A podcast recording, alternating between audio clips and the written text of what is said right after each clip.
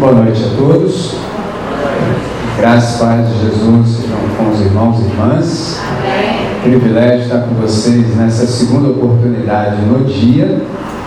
Eu quero chamá-los e chamá-las para um texto. João, capítulo 20.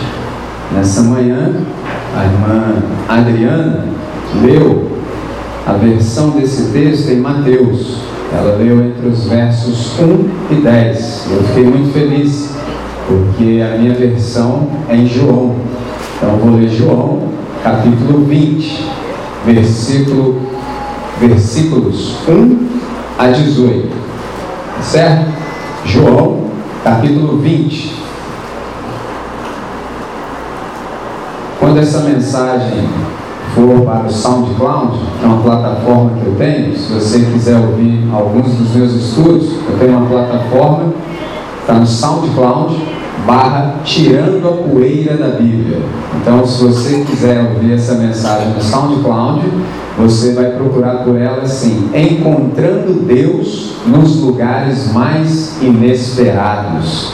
É um título que eu emprestei de um autor que eu gosto bastante, que é o Philip Yancey, tá certo? Encontrando Deus nos lugares mais inesperados. João, capítulo 20, eu começo a partir do verso 1, que diz assim: E no primeiro dia da semana, Maria Madalena foi ao sepulcro de madrugada, sendo ainda escuro, e viu a pedra tirada do sepulcro. Correu, pois, e foi a Simão Pedro e ao outro discípulo a quem Jesus amava, e disse-lhes: Levaram o Senhor do sepulcro, e não sabemos onde o puseram. Então Pedro saiu com outro discípulo e foram ao sepulcro. E os dois corriam juntos, mas o outro discípulo correu mais apressadamente do que Pedro e chegou primeiro ao sepulcro. E abaixando-se, viu no chão os lençóis, todavia não entrou. Chegou, pois, Simão Pedro, que o seguia, e entrou no sepulcro e viu no chão os lençóis. E que o lenço que tinha estado sobre a cabeça, ou seja, a cabeça de Jesus, não estava com os lençóis, mas enrolado num lugar à parte. Então entrou também o outro discípulo que chegara primeiro ao sepulcro e viu e creu porque ainda não sabiam a Escritura que era necessário que ressuscitasse dentre os mortos. Tornaram, pois, os discípulos para casa. E Maria estava chorando fora, junto ao sepulcro.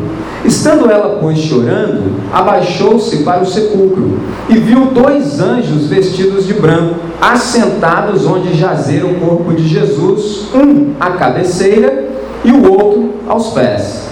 E disseram-lhe disseram eles: Mulher, por que choras? Ela lhes disse: Porque levaram o meu Senhor e não sei onde o puseram. E tendo dito isto, voltou-se para trás e viu Jesus em pé, mas não sabia que era Jesus. Disse-lhe Jesus: Mulher, por que choras? Quem buscas? Ela, cuidando que era o hortelão ou jardineiro, disse-lhe: Senhor, se tu levaste, diz-me onde o puseste, e eu levarei. Disse-lhe Jesus, Maria.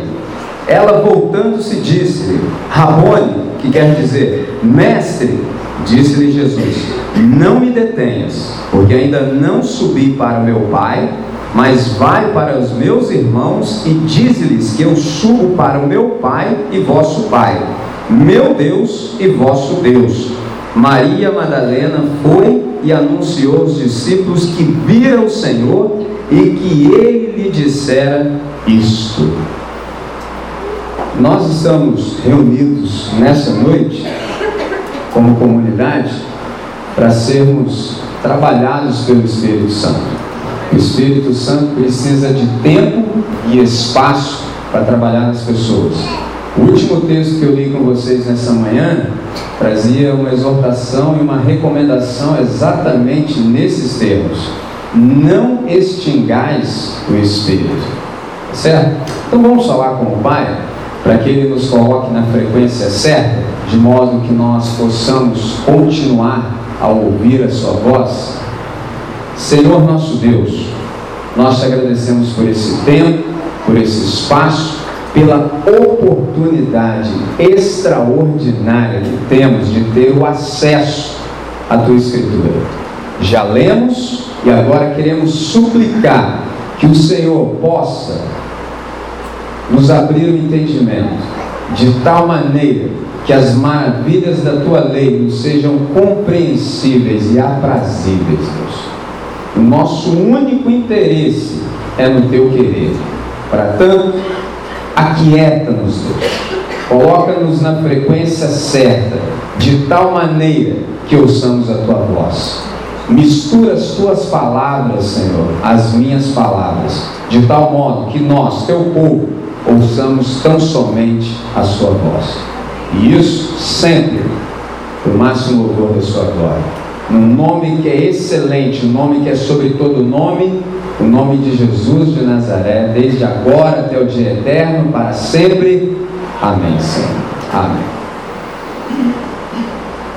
Quando nós olhamos para esse texto, nós vemos uma mulher sensacional, uma mulher extraordinária, Maria Madalena, uma mulher amável e dedicada. Por exemplo, durante o ministério terreno de Jesus, Maria Madalena, juntamente com as demais mulheres, o seguia e cuidava, por exemplo, das suas necessidades. Maria Madalena, por exemplo, acompanhou o julgamento de Jesus, estava perto dele na hora da sua morte na cruz. E é interessante que ela cuidou dele até mesmo depois da morte. Isso é fantástico. Por exemplo, os discípulos homens fugiram e além de fugirem, ainda se esconderam, ao passo que ela ficou um pouco mais para observar onde José de Arimateia o sepultaria às pressas. Eles falam assim, André, por que, que o José de Arimateia o sepultou às pressas? Porque eles são judeus. É certo? Como nós somos brasileiros e estamos afastados desse texto assim, um gap muito grande, há um abismo entre nós de 21 séculos, isso para dizer só o abismo cronológico, fora o abismo cultural. Então, nós não percebemos as nuances. Então, o que está acontecendo? É véspera da Páscoa, é sexta-feira. E para o judeu, o dia começa ou termina, começa quando o sol nasce e termina quando o sol se põe. Jesus estava na cruz. Você sabe que ele foi crucificado às nove da manhã, passou seis horas em agonia, percebe? até que por fim gritou Tetelestai. De três até às seis, quando o sol se põe, é muito pouco tempo. Então, enquanto os outros discípulos, exceto João, pularam no mato, literalmente, se esconderam, João ficou e Maria. E ela teve o cuidado de perceber onde o José de Arimateia o levou. E você pode perguntar, e por que por que ela ficou um pouco mais? Além de saber o lugar, porque ela queria prestar as homenagens e as honras ao morto. Porque você sabe que no sábado não se pode trabalhar. Então, o que ela queria fazer? No primeiro dia da semana, passado sábado, ela iria até lá para cuidar do embalsamamento de Jesus. Essa era a intenção do coração dela, extraordinário. E nesse primeiro dia da semana, ela se levanta, sendo madrugada, e vai realizar o seu intento do coração. E aí ela se depara com o primeiro problema. Qual era o primeiro problema?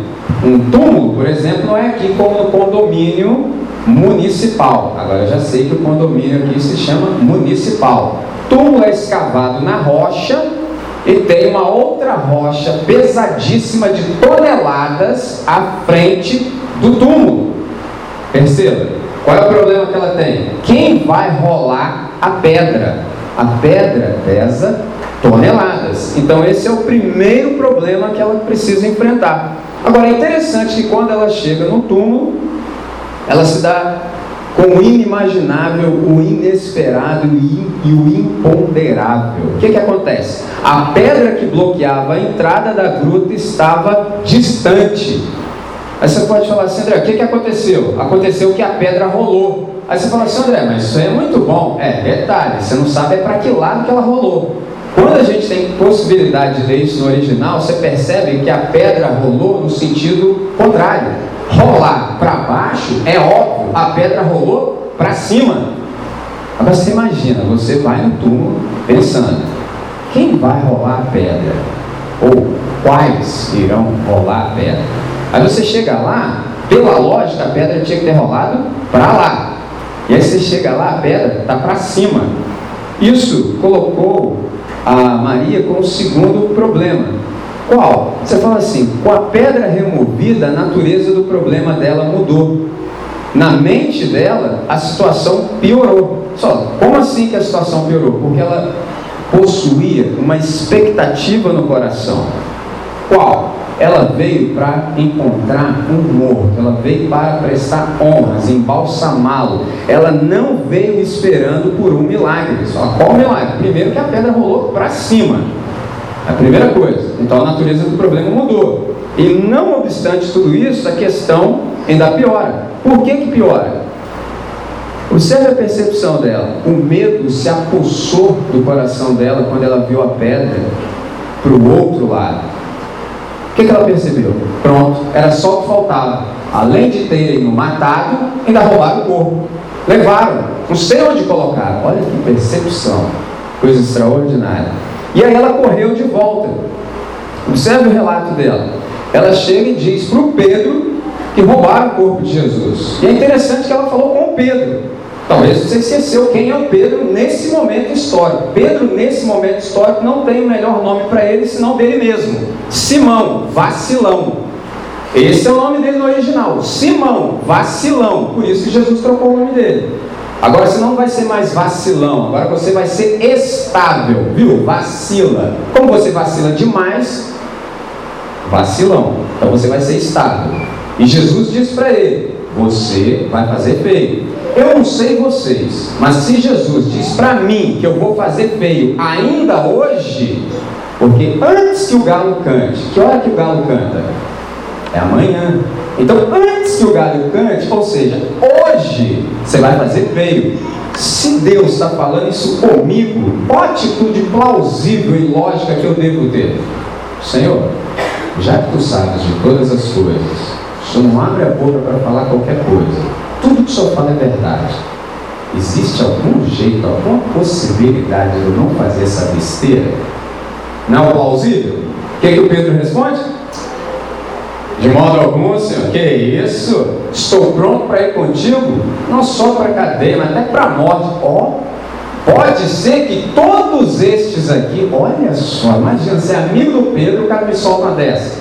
Pode ser que eles te neguem. Eu não, eu estou pronto. Aí você sabe como é que é Jesus, né? Ao invés de se lamentar, só ficou quieto. E o Pedro negou. Três vezes. E por que, que a Maria Madalena foi contar exatamente para o Pedro? É uma grande pergunta. Por quê?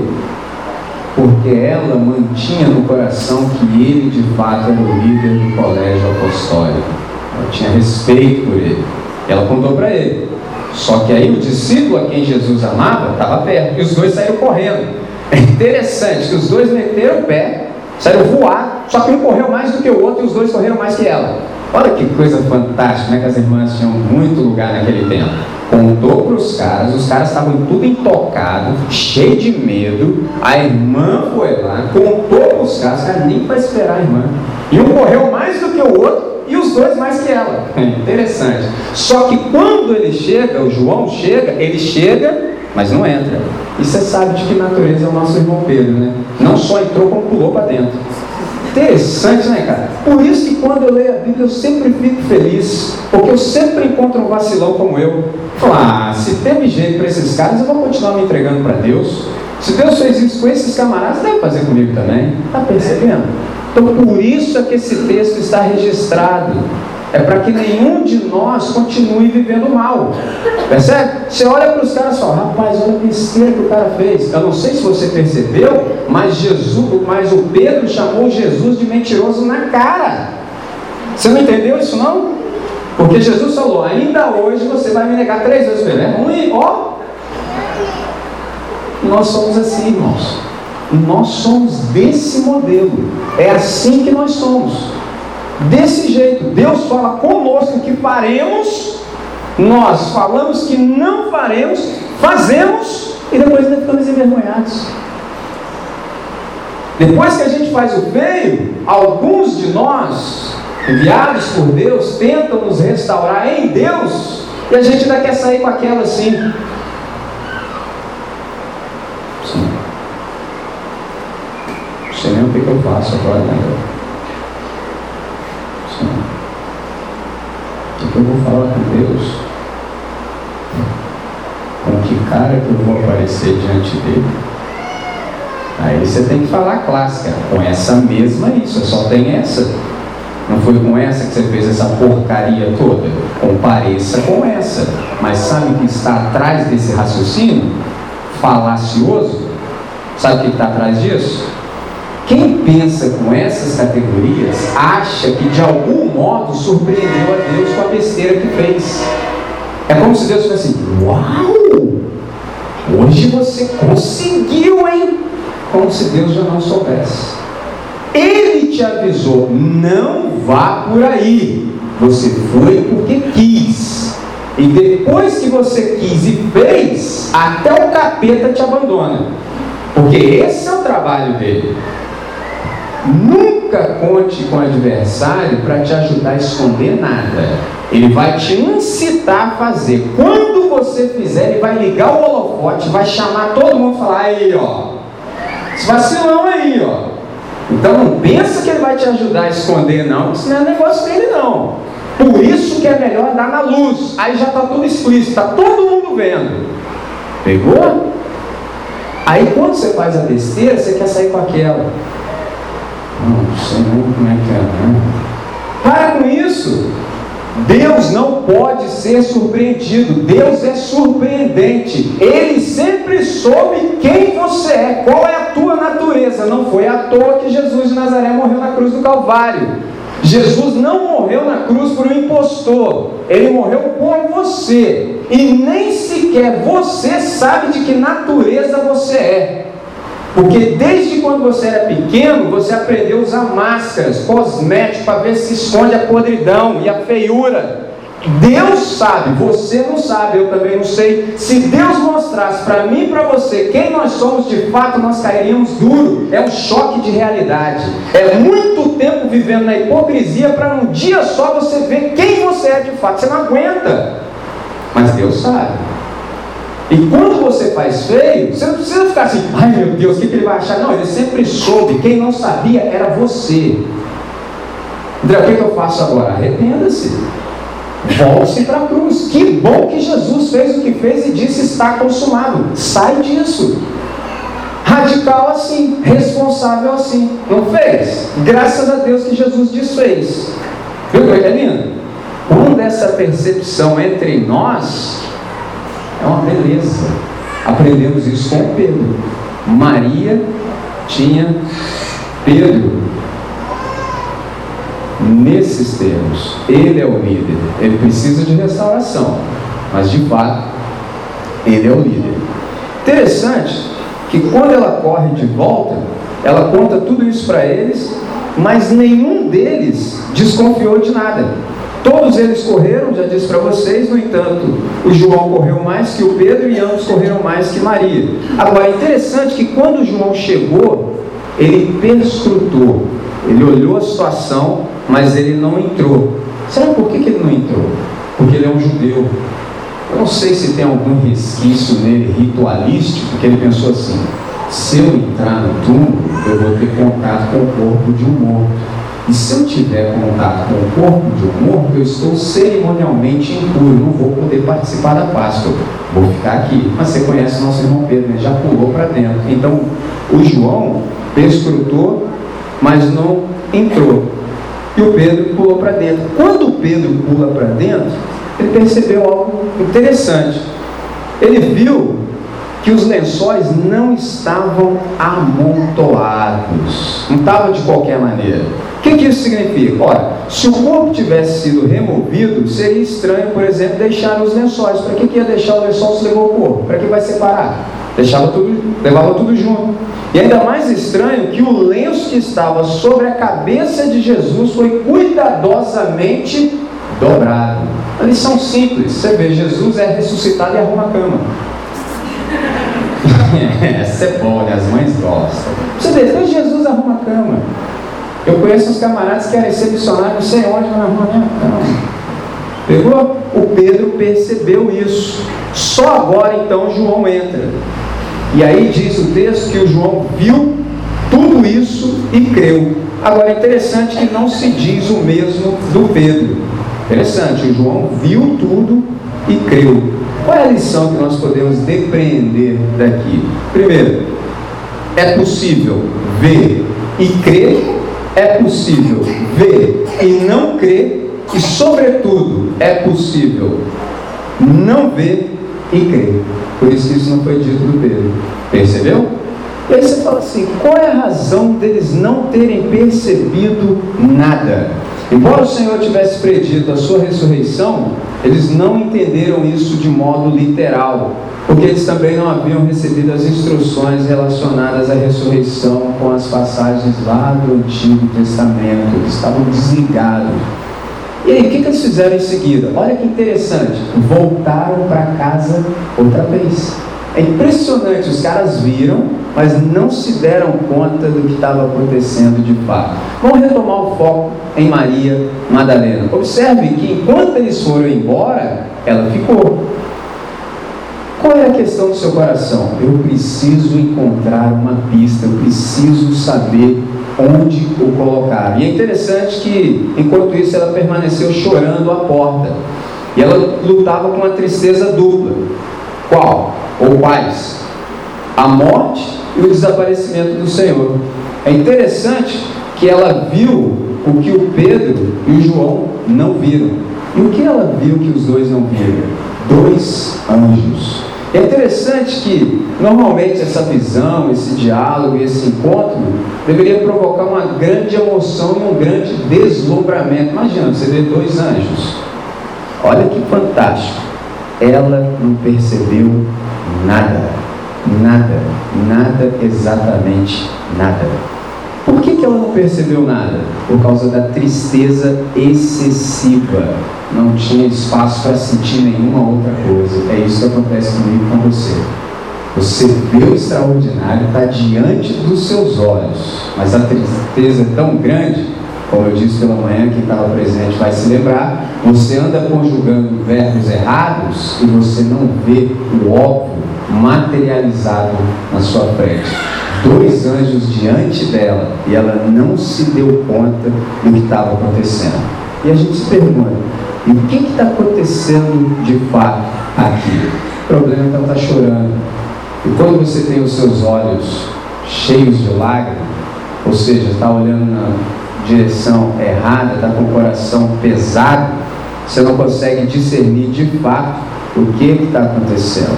E é interessante que ela não se interessou quando outra pessoa se pôs diante dela ao se voltar para o jardim. É interessante que nesse momento maior atenção, que subitamente Jesus aparece. Qual é a razão das lágrimas? É a pergunta dele. Por que, que você está chorando? E mais, quem você busca? É um segredo. Duas perguntas. Por que, que você está chorando? Quem você busca? Talvez a pergunta certa, se ela tivesse prestado atenção, não era quem, era o que. Você está buscando uma coisa, mas eu estou te perguntando duas. Por que, que você está chorando? Segundo, quem você busca? Ela, supondo que era o jardineiro, é Jesus na frente dela. Ela diz assim: Senhor, se o pegou, conta para mim, eu vou buscar. Ele diz assim: Maria. Ela diz: Rabone. Aqui tem algo fantástico que às vezes a gente não percebe. Qual é a lógica? Quem Maria achou que esse personagem que a gente sabe que é Cristo é? O jardineiro. Qual seria a pergunta lógica? Como é que você sabe meu nome? Você não é o jardineiro? E desde quando você me conhece? Certo? E por que ela disse assim? Rabone, mestre! Esse é o ensinamento da nossa vida. Só Jesus sabe falar o seu nome de um jeito diferente. E quando ele fala, você sabe que é ele embora você possa não discernir mais a sua face, porque é o Cristo ressurreto, quando ele fala, você fala, é ele. Esse é o ponto. Por isso que nós que estamos aqui nessa noite, que ouvimos a voz do Senhor, por isso que a nossa vida mudou. As pessoas até tentam dizer algo diferente para nós. Não, mas assim, fala nada não. Eu ouvi a voz. Ele fala o meu nome de um modo que ninguém mais no universo fala. Eu sei que é Ele e só a Ele eu ouço. Extraordinário. Essa é a ideia do texto aqui, que às vezes a gente não se dá conta. O que estava acontecendo aqui? Maria foi surpreendida. Por que, que ela foi surpreendida? Porque ela foi procurar um morto. Ela não estava esperando por um milagre. Assim é na minha e na sua vida. As nossas expectativas nos traem. Por quê?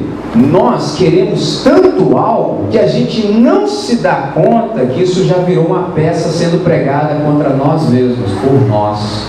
O que é expectativa senão a perversão da esperança?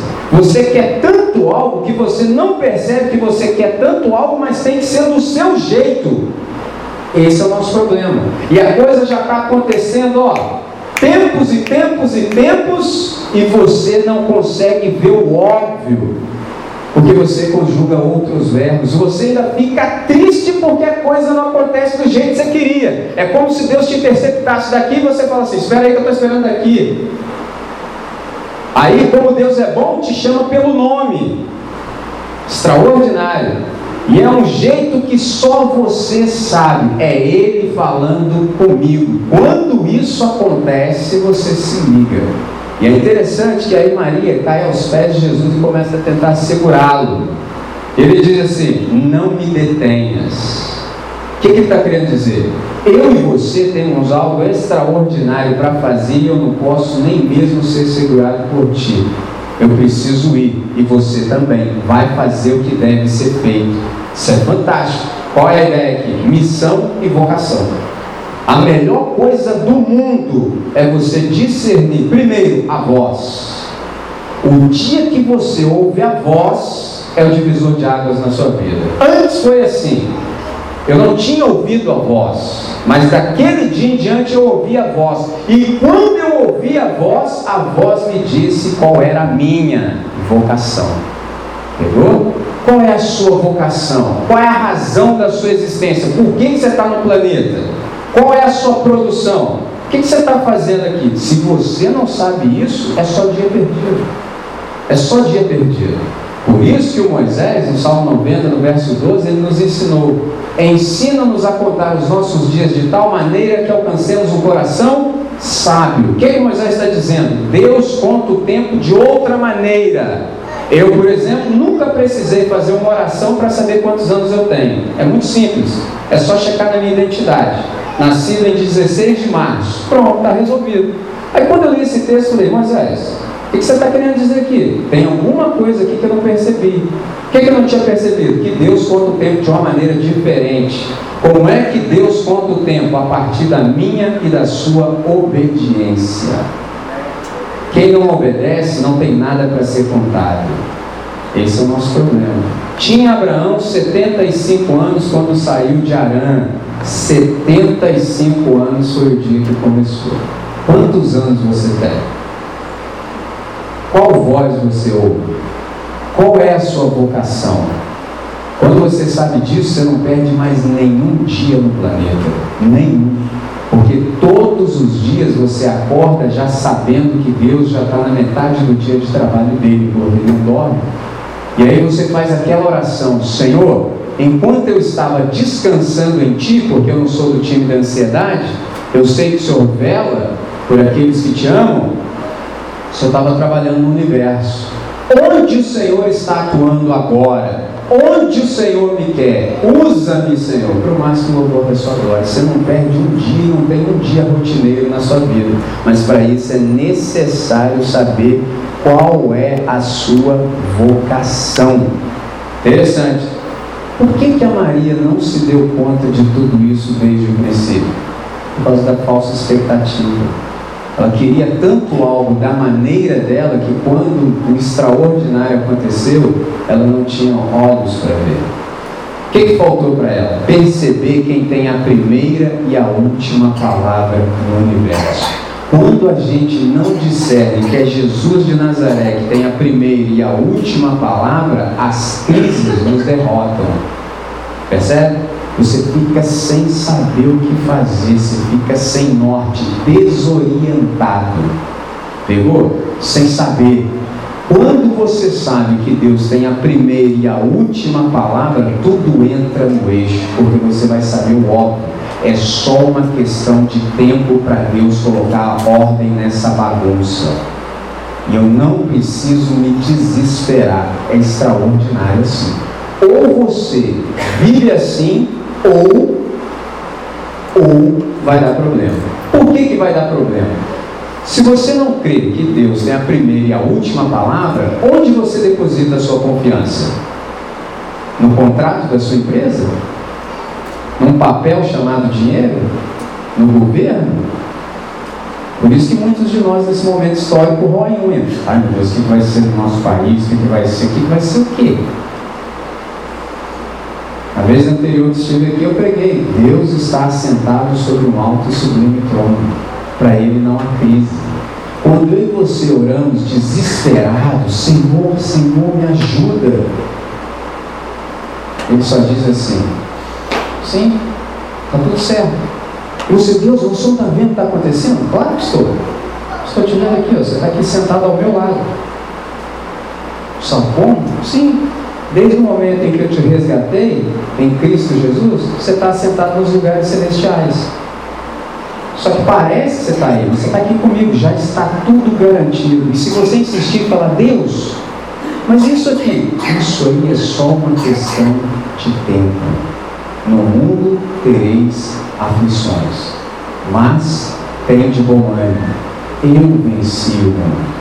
É nessa segurança que nós vivemos. Quando vivemos assim é fantástico, é extraordinário. Para nós não existe mais crise.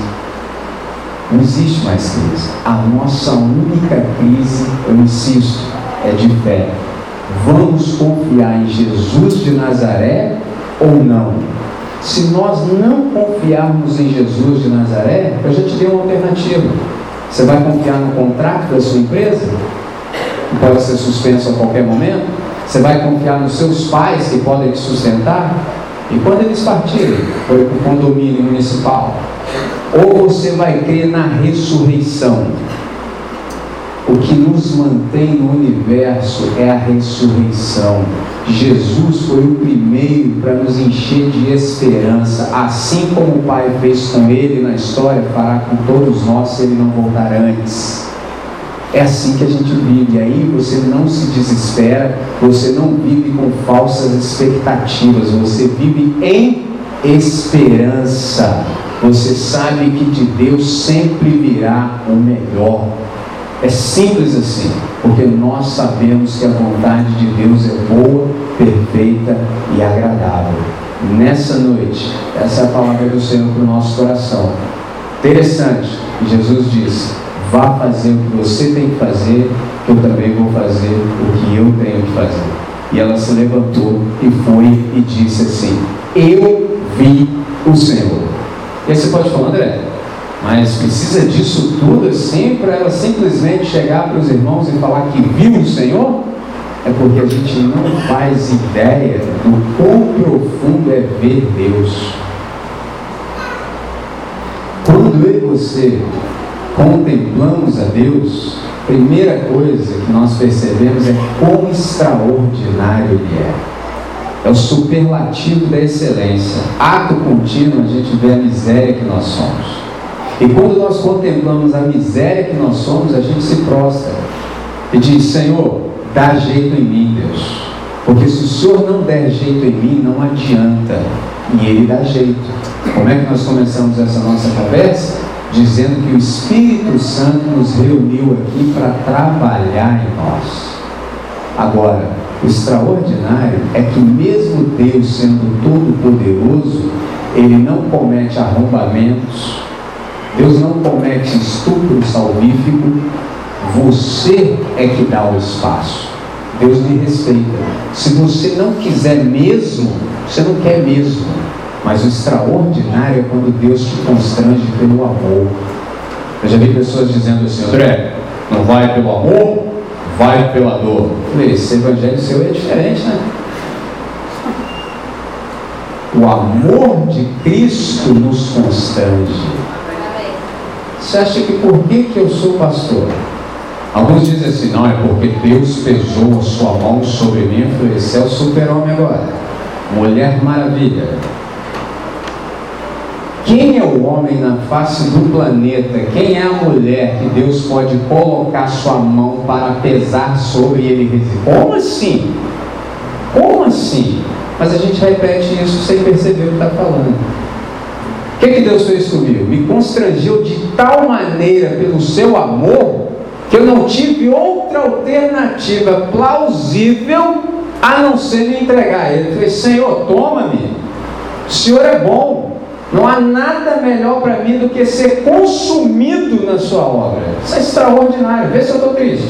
Vê se a minha família está triste. Vê se meus amigos estão tristes. É a melhor coisa. Eu andei procurando isso por todos os lugares e nunca achei lugar nenhum. Porque não era num lugar, era numa pessoa. A quem buscas? Muitos de nós estão buscando coisas. Você está procurando o que vive entre os mortos. Você nunca vai achar. Por quê? Ele foi ressuscitado. Graças a Deus por isso. Esse mesmo poder que ressuscitou a Cristo Jesus dentre os mortos está à nossa disposição. Você consegue imaginar o que isso significa para mim, para a sua vida? Você consegue imaginar? A nossa fé não é uma fé de tarefas. Você não tem que fazer isso ou aquilo. Você tem que entrar naquilo que já foi feito e consumado desde antes da fundação do mundo. Nessa noite, eu insisto com os irmãos, só vive mal no universo depois que Jesus de Nazaré disse: está consumado, quem quiser. Quem quiser permanecer na rebelião, não dando ouvidos para Deus, lamento, mas só não diga que não foi avisado. Qual é a boa proposta do Evangelho? Viva de modo agradável a Deus. Como? Entregue-se a Jesus de Nazaré, que é o Cordeiro de Deus que tira o pecado do mundo. Seja reconciliado com Deus. Refaça o relacionamento com Deus. Torne-se amigo de Deus. É a melhor e única maneira que se tem de viver com qualidade na face desse planeta. Nessa noite, essa é a mensagem do Evangelho para o meu e para o seu coração. Se você concorda com isso, no íntimo, fala: Senhor, eu quero. A minha vida foi assim até hoje, mas hoje o Senhor falou comigo e falou de um jeito que eu sei que o Senhor está falando o meu nome, é comigo. E se é comigo, eu quero responsavelmente dizer sim para o Senhor. E a partir de hoje não haverá mais rotina na minha vida. É só novidade, porque eu vivo a partir da ressurreição. É nessa perspectiva, é nessa ótica que eu quero ver o mundo. Tudo meu agora é novo, Deus. Essa é a boa notícia do Evangelho nessa noite. Se você quer, se você concorda, quero te convidar, fique em pé no seu lugar e vamos juntos falar com Deus?